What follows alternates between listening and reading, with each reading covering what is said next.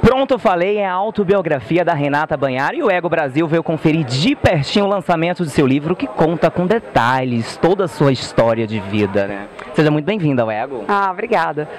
Eu amo o Ego Brasil. Já foi capa do Ego, né? Sim, inclusive foi capa da nossa edição de fevereiro. Com essa capa, porque essa foto foi.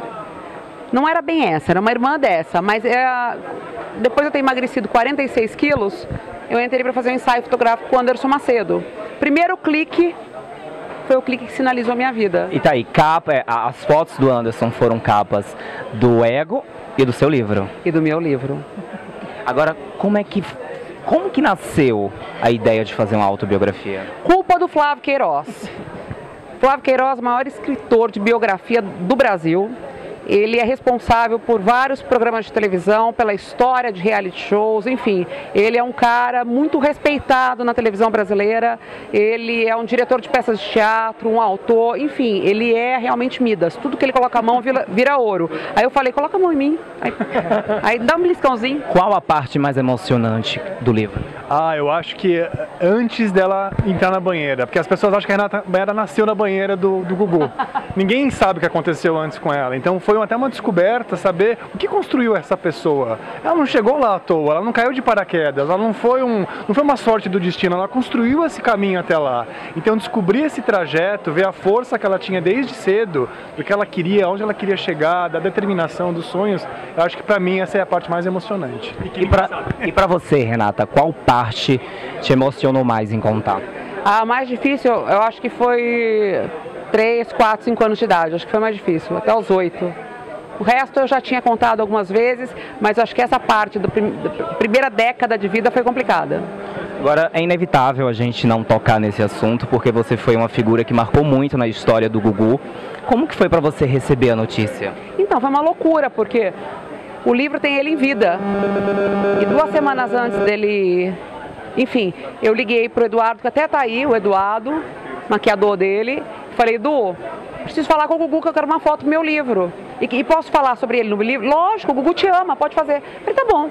Aí eu liguei, vem almoçar domingo, não consegui. Vem almoçar na quarta, na terça, eu não consegui. Vem almoçar na quarta, eu não consegui. Aí o Gugu falou, Rê, a gente não vai conseguir se falar mais, porque eu tô indo para os Estados Unidos, a gente vai, não vai conseguir se falar mais sucesso no livro, etc. Enfim. E aí quando o livro estava para ser lançado, eu liguei para o Flávio, eu meio desnorteada, porque tinha minutos e horas que ele tinha falecido. Eu falei, o que, que a gente faz? Eu escrevo algo, aí mandei um texto para ele. Aí ele falou, não, Rê, calma. Vamos deixar ele em vida, né? É. Ela estava muito mexida com a morte muito. e eu falei, a gente tem que lembrar dele feliz, ele, queria, ele ia querer celebrar esse livro e naquele momento ela estava tão mexida que o texto estava muito triste, estava muito sofrido. Eu falei, acho que esse não é o momento de você escrever alguma coisa.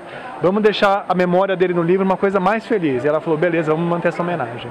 Muito bacana. Vamos então mandar um abração para todo mundo que está acompanhando a gente aqui no Ego, convidar a galera para vir conferir sua história. Olha, sobe na hashtag Pronto Falei, compra o livro para você ter recomeços felizes.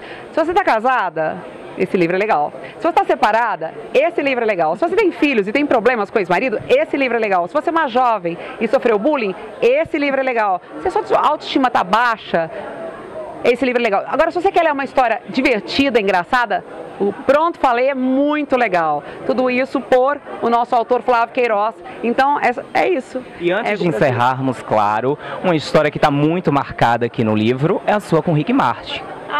Será que tem foto dos seus pés no livro?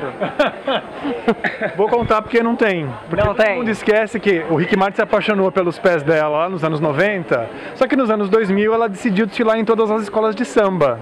E deu uma prejudicadinha aí nesse pé que o Rick Martin nunca mais reconheceria, infelizmente. Então hoje a gente não tem foto dos pés. Dois... Talvez seja por isso meu relacionamento com o Rick Martin não evoluiu. Mas será que ainda tem chance? Ele comigo? Sim. Se ele te ligar, você fala pra me ligar. Passa meu WhatsApp, tô aí. Agora 2019 aí encerrando, 2020, quais são os planos? Aí os planos é o meu livro. Esse momento, meu filho nasceu, foi super difícil, né? Foi um parto difícil e é o meu livro. Eu vou me dedicar muito a esse livro, com muito amor, porque aqui é a história da minha vida né? Minha vida em palavras.